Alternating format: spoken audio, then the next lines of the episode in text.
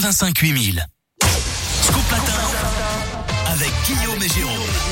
Allez, 7h39, c'est l'heure de retrouver le JBN, le journal des bonnes nouvelles, parce que bah, les bonnes nouvelles, ça fait du bien en ce moment. Jérôme, on commence avec quoi? On débute euh, Guillaume avec cette très bonne euh, et cette très bonne nouvelle et surtout cette très belle histoire. Il y a deux sœurs jumelles qui se sont retrouvées 36 ans après leur euh, séparation à la naissance.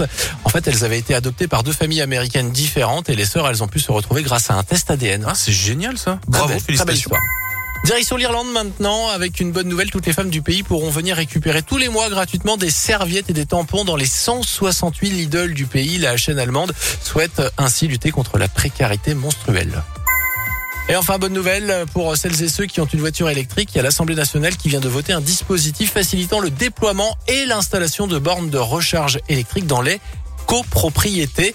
Ah, c'est bien. autre bonne nouvelle, seuls les utilisateurs devront rembourser l'installation des bornes, c'est-à-dire que si vous n'avez pas de voiture électrique, Oui, vous serez pas obligé de hein. payer. Non, Ouais, mais dans les coprons, on sait que ça peut vite partir ce genre de débat. Je sais de mais quoi je parle. mais l'initiative est excellente.